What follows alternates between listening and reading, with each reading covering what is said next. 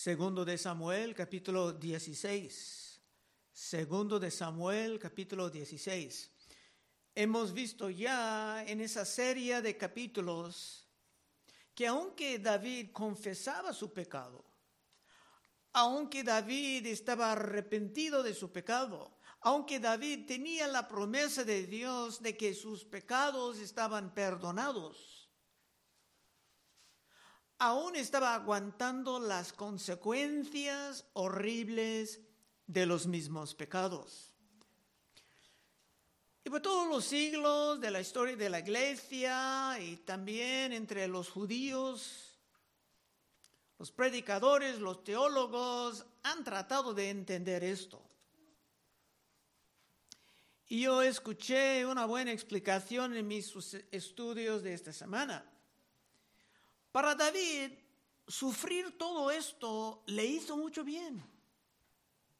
Aguantando la deterioración de su vida, era imposible minimizar su pecado como muchos tratan de hacer en nuestros tiempos.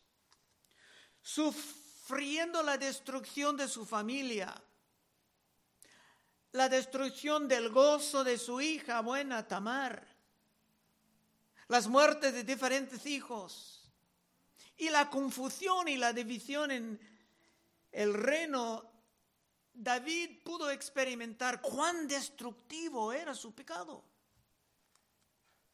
Y sabiendo que aún unos cuantos pecados merecen el castigo infinito, David estaba en posición de sentir una intensa gratitud. Es que David sabía que merecía perder su posición como rey para siempre, que David merecía pasar toda la eternidad sufriendo los tormentos insoportables en el lago de fuego, pero en vez de esto, por su gran amor, Dios lo ha perdonado. Y por esto veremos que David va a aguantar las consecuencias con algo de paciencia. Versículo 1. Cuando David pasó un poco más allá de la cumbre del monte, he aquí Siba, el criado de Mefiboset, que salía a recibirle con un par de asnos enalbardados y sobre ellos doscientos panes, cien racimos de pasas, cien panes de higos secos y un cuero de vino. Por un rato David era dueño de todas las tierras de la familia de Saúl, pero para honrar a la promesa, al pacto que hizo con Jonatán, el hijo de Saúl, y el gran amigo de David, todas estas propiedades estaban regresadas a Mefiboset, el nieto de Saúl, el hijo incapacitado de Jonatán. Siba, que tenemos aquí en este primer verso, siempre ha sido como el administrador sobre todas esas riquezas. Y por eso parecía rico. Otra vez uno. Cuando David pasó un poco más allá de la cumbre del monte, aquí Siba, el criado de Mefiboset, que salía a recibirle con un par de asnos enalbardados y sobre ellos doscientos panes, cien racimos de pasas, cien panes de higos secos y un cuero de vino. Y dijo el rey a Siba, ¿qué es esto? Y Siba respondió, los asnos son para que monte la familia del rey. Los panes y las pasas para que comen los criados, y el vino para que beban los que se cansan en el desierto. Eso era como Abigail llegando con las provisiones para David, para proteger la familia de su primer esposo. Siba vino en el momento preciso, con exactamente lo que David necesitaba. En un sentido, esto mostraba que Siba estaba al lado de David. Pero por otra parte, no iba a ir con David, sino que iba a regresar a Jerusalén para ver lo que pasaba con Absalón. Tres. Y dijo el rey, ¿dónde está el hijo de tu señor? Estaba pidiendo por Mefiboset. Y Siba respondió al rey, y aquí él ha quedado en Jerusalén porque ha dicho, hoy me devolverá la casa de Israel el reino de mi padre. Esto era una columna en contra de Mefiboset. Mefiboset deseaba ir con David a donde sea, pero por un engaño estaba bloqueado. Y las provisiones que Siba estaba dando realmente eran propiedad de Mefiboset. Siba regalaba lo que ni era su propiedad. Pero Siba, aparte de ser una persona de avaricia, era muy astuto. Y en este momento se daba a David una muy mala impresión del hijo de Jonatán. Y todo esto era una mentira, aprovechando del estrés que en este momento estaba presionando a David. Cuatro. Entonces el rey dijo a Siba, he aquí, sea tuyo todo lo que tiene Mefiboset. Que David estaba en un momento de persecución y a lo mejor no estaba durmiendo bien y hizo una decisión decisión no muy sabia, ni escuchaba los dos lados. Y respondió Siba, inclinándose, Rey, Señor mío, haya yo gracia delante de ti. En realidad, Mefiboset ni estaba un hombre de dinero, ni le importaba la riqueza. Y lo que Siba dijo ni tenía sentido. Mefiboset no estaba tratando de robar el trono, sino Absalón, el hijo satánico de David, estaba robando el trono. Vamos a ver más de esto en los capítulos que sigan. 5. Y vino el rey hasta Baurim. Y aquí salía uno de la familia de la casa de Saúl, el cual se llamaba Simeí. Y ese hombre va a estar por varios capítulos, hasta el fin del libro. Hijo de guerra, y salía maldiciendo. Este hombre también deseaba aprovechar del momento del sufrimiento intenso de David, siendo de la familia de Saúl, seguramente su familia ya ha tenido menos influencia, menos riquezas que antes, y ese hombre actualmente va a echar la culpa a David por la muerte de Saúl. Cinco. Y vino el rey David hasta Baurim y aquí salió uno de la familia de la casa de Saúl, el cual llamaba Simaí, hijo de guerra, Gera, y salía maldiciendo y arrojando piedras contra David y en contra de todos los siervos del rey David y todo el pueblo y todos los hombres valientes que estaban a su derecha y a su izquierda. Y decía a Simeí, maldiciéndole, fuera, fuera hombre sanguinario y perverso. Lo que hizo ese hombre, conforme a la ley de Dios, merecía la pena de muerte. Dice en Éxodo 22, 28, no injuriarás a los jueces, ni maldicirás al príncipe de su pueblo. Una vez Pablo casi pedía perdón porque hablaba mal al sumo sacerdote, no sabía que era sumo sacerdote, era algo grave.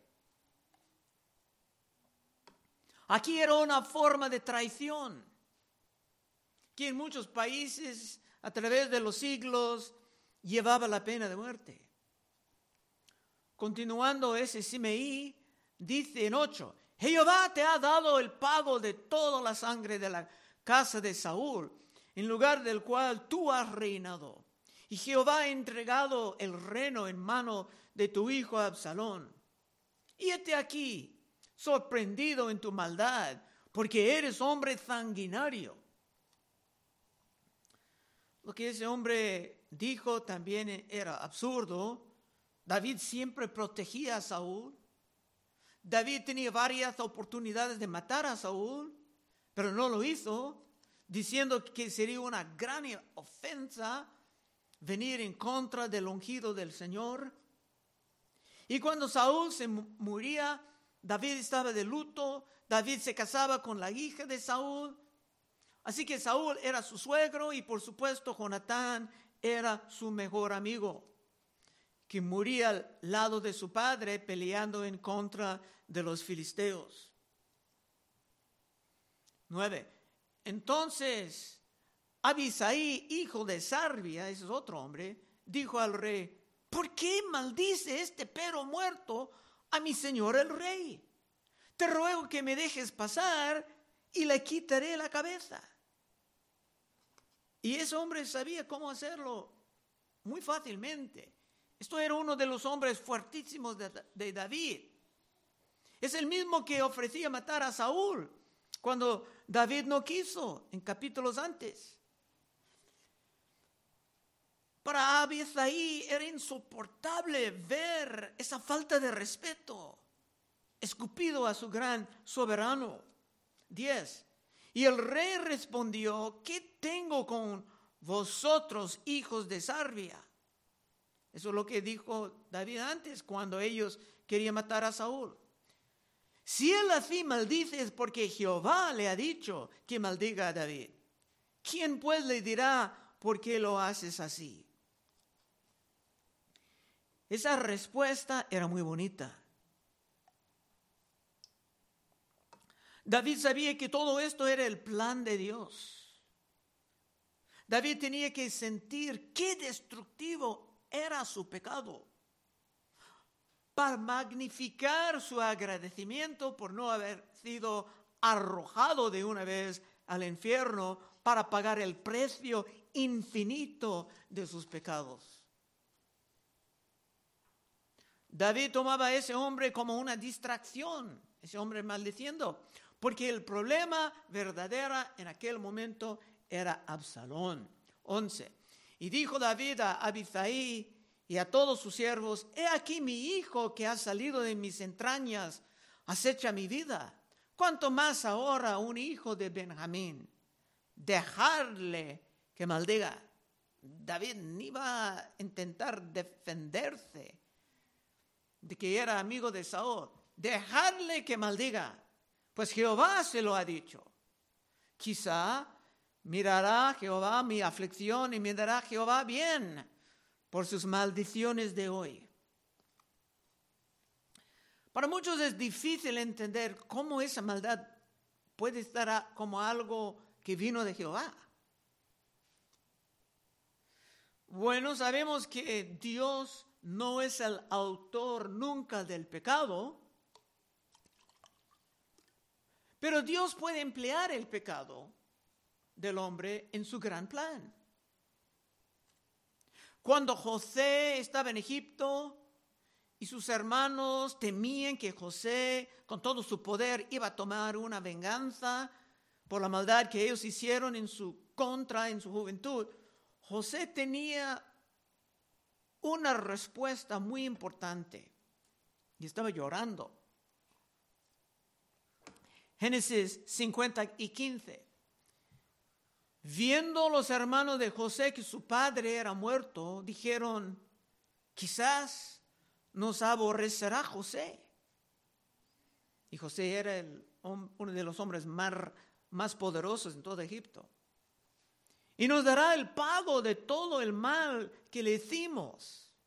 Y enviaron a decir a José, mandaron un mensajero, tu padre mandó antes de su muerte diciendo, así diréis a José, te ruego que me perdones ahora la maldad de tus hermanos y su pecado porque mal te trataron. Por tanto, ahora te rogamos que perdones la maldad de los siervos del Dios de tu Padre y José lloró mientras hablaban. Vinieron también sus hermanos y se postraron delante de él y dijeron, henos aquí por siervos tuyos. Y le respondió José, no temáis. ¿Acaso yo estoy en lugar de Dios? Porque solamente Dios puede tomar la venganza. Vosotros pensasteis mal contra mí mas Dios lo encaminó a bien para hacer lo que vemos hoy, para mantener en vida a mucho pueblo. Ahora pues, no tengáis miedo. Yo sustentaré a vosotros y a vuestros hijos. Así los consoló y les habló al corazón. Se trataron muy mal a José, pero él mirando atrás pudo ver que todo esto era parte del plan para llevarlo a Egipto y levantarlo como administrador de todo. Dios en su soberanía infinita usaba la maldad de estos hermanos para salvar su pueblo durante una gran escasez de comida. Y esta es la razón de que muchos hermanos que entiendan bien esa soberanía de Dios pueden perdonar más fácilmente. Porque se saben que todo ha sido parte del plan de Dios. 13. Y mientras David y los suyos iban por el camino, Simaí iba por el lado del monte delante de él, andando y maldiciendo y arrojando piedras delante de él y esparciendo polvo. Pensando en la manera en que Dios ha empleado la maldad del hombre para avanzar su plan, es importante considerar el acto más malo de la historia del mundo. Cristo era el único hombre completamente inocente, pero era el plan de Dios que se muere miserablemente. Hechos 2.22 en el día de Pentecostés. Pedro predicando dijeron, dijo, varones israelitas, oíd estas palabras. Jesús Nazareno, varón aprobado por Dios entre vosotros, con las maravillas, prodigios y señales que Dios hizo entre vosotros por medio de él, como vosotros mismos sabéis, a este entregado por el determinado consejo y anticipado conocimiento de Dios. Prendiste y mataste por manos inicuos crucificándole. Eso es misterioso, porque ellos estaban culpables por matar a Cristo, pero matando a Cristo era el plan de Dios. Dios estaba controlando todo soberanamente y de todos modos estos hombres eran culpables por lo que hicieron. La maldad era de los judíos que usaron a los romanos para matar al inocente Jesús. Pero todo era conforme del plan predestinado de Dios. Hay otro verso, ya casi en el mismo lugar en la Biblia, en Hechos, en capítulo 4, en Hechos 4, 27, estaban orando a Dios y dijeron, porque verdaderamente se ungieron en esta ciudad contra tu santo Hijo Jesús, a quien ungiste, Herodes y Poncio Pilato con los gentiles y el pueblo de Israel, para hacer cuanto tu mano y tu consejo habían antes determinado que sucediera. Y hasta dice en Isaías que el padre quiso quebrantar a su hijo. Isaías 53, 10. Con todo eso Jehová quiso quebrantarlo, sujetándole a padecimiento. Cuando haya puesto su vida en expiación por el pecado, verá el linaje, vivirá por largos días y la voluntad de Jehová será en su mano prosperada. Dios quiso quebrantarlo porque era el único, la única manera, hermano, hermana, para rescatar a ti. Y David era un tipo de Cristo en algunos sentidos, pero Cristo sufría por los pecados de otros, mientras David sufría por sus propios pecados. 14. Y el rey y todo el pueblo que con él estaba llegaron fatigados y descansaron allí. Rompiendo con la ley de, Dios, David ahora estaba viviendo como en su juventud, huyendo de los peligros en los montes del desierto. Y si Dios ha dado una vida cómoda a ti o a mí, es algo que podemos perder. Si decidimos regresar al lodo, como el perro que regrese a su vómito, Proverbios 26, 11 o segundo de Pedro 2, 22, 15. Y Absalón y toda la gente suya, los hombres de Israel, entraron en Jerusalén y con él Aitofel.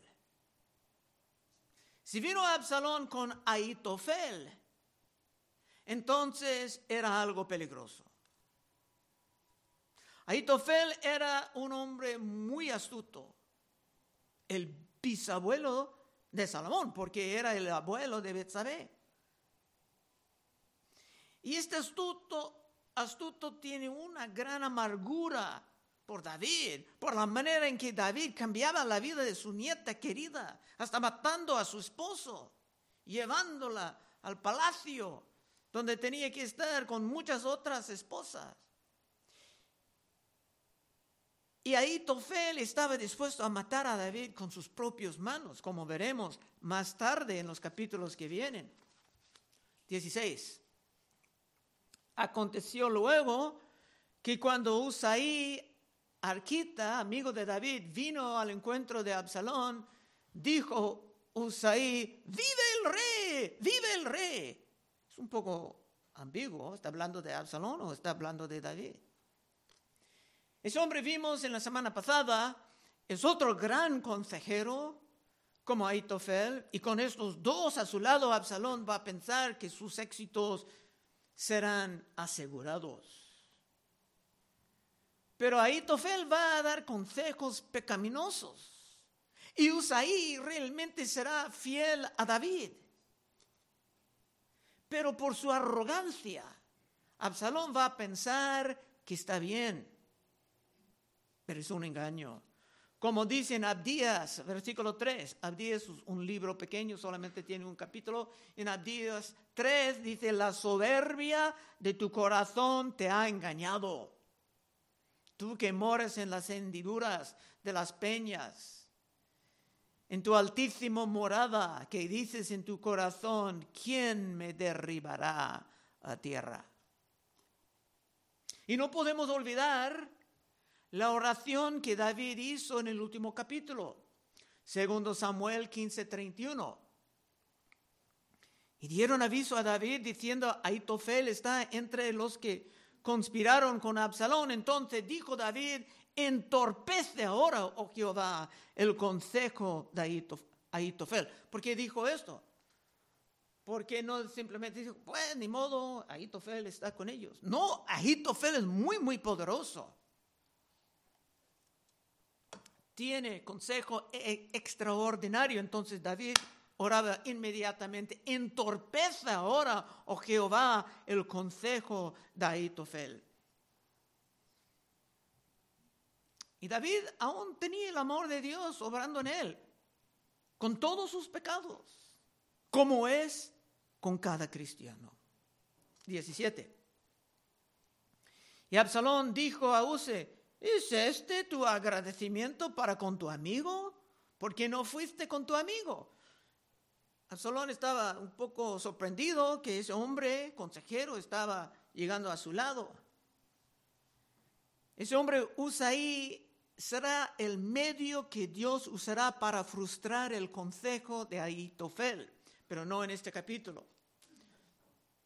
Y Absalón en su arrogancia prefiere creer que era confiable con él. 18. Y Usaí respondió a Absalón, no, sino que de aquel a quien que eligiere Jehová y este pueblo y todos los varones de Israel, de aquel seré yo y con él me quedaré.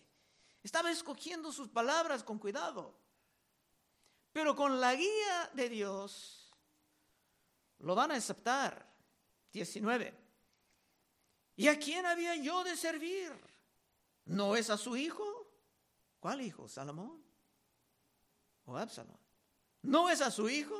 Como he servido delante de su padre, así seré delante de él. Dice que se serviría delante de Absalón, pero no prometía que sería fiel a Absalón un hombre muy astuto. Entonces dijo Absalón a Itofel, dad vuestro consejo sobre lo que debemos hacer. Esta vez, el consejo de Aitofel no será desafiado, pero en el próximo capítulo sí. Y será tan grave que Aitofel va a matar a sí mismo, va a preparar sus cosas y quitarle su propia vida. Como consecuencia, es que Aitofel, siendo muy astuto, verá claramente que no siguiendo a su aviso, en el próximo capítulo, Absalón será totalmente perdido. Y los que con él estaban en su levantamiento. 21. Y Aitofel dijo a Absalón, llégate a las concubinas de tu padre, que él dejó para guardar la casa. Y todo el pueblo de Israel oirá que te has hecho aborrecible a su padre. Y así se fortalecerán las manos de todos los que están contigo. No sé quién está en casa mirando novelas, pero aquí es más sucio aún. Políticamente el aviso era sublime. Haciendo esto, nadie tendría que temer que Absalón iba a reconciliarse con su padre. Nunca, jamás. Pero moralmente esto será un desastre. Era un crimen que también estaba castigada, castigado por la pena de muerte, Levítico 20 y 11. Cualquiera que yaciere con la mujer de su padre, la desnudez de su padre descubrió. Ambos han de ser muertos, su sangre será sobre ellos. Las mujeres en este caso no van a tener ninguna opción. Él estará ahí como el nuevo rey, casi imposible resistirlo. Pero este era un pecado que también San Pablo condenaba en el libro de Primero de Corintios. Primero de Corintios 5.1. De cierto se oye que hay entre vosotros fornicación y tal fornicación cual ni aún se nombra entre los gentiles, tanto que alguno tiene la mujer de su padre. Pablo dijo que los hermanos de, de Corinto estaban portando peor que, que los incrédulos. Y si recuerdas la historia de los doce patriarcas, hijos de Jacob, Rubén perdió su primogenitura, la bendición, por hacer algo semejante con la concubina de su padre. Así que esta vez se van a escuchar a Itofel. Pero esto solamente va a confirmar la ruina de Absalón. Y es posible que David sabía que esto iba a pasar porque era parte de la profecía de Natán. Segundo de Samuel 12:11. Dios dijo por medio de Natán, así ha dicho Jehová, he aquí yo haré levantar mal sobre ti de tu misma casa, y tomaré tus mujeres delante de tus ojos, y las daré a tu prójimo, el cual ya será con tus mujeres a la vista del sol, porque tú lo hiciste en secreto, mas yo haré esto delante de todo Israel a pleno sol. David sabía que eso iba a pasar, pero no pudo hacer nada. Eso es lo que Dios dijo que iba a pasar. Pero a estas alturas David simplemente tenía que aguantar las consecuencias. 22. Entonces pusieron para Absalón una tienda sobre el terrado y se llegó Absalón a las concubinas de su padre ante los ojos de todo Israel. Otra vez, David pudo ver y sentir qué destructivo su pecado era. Y sacar de todo esto una gratitud de que él mismo no fue arrojado al infierno eterno. Último verso 23. Y el, Y el consejo que daba Ahitofel en aquellos días era como si se consultase la palabra de Dios. Así era todo consejo de Ahitofel, tanto con David como con Absalón. Pero por la oración de David, este consejo será frustrado. Y para ver esto, como pasa, será necesario regresar para el próximo episodio de esa historia tan triste. Conclusión.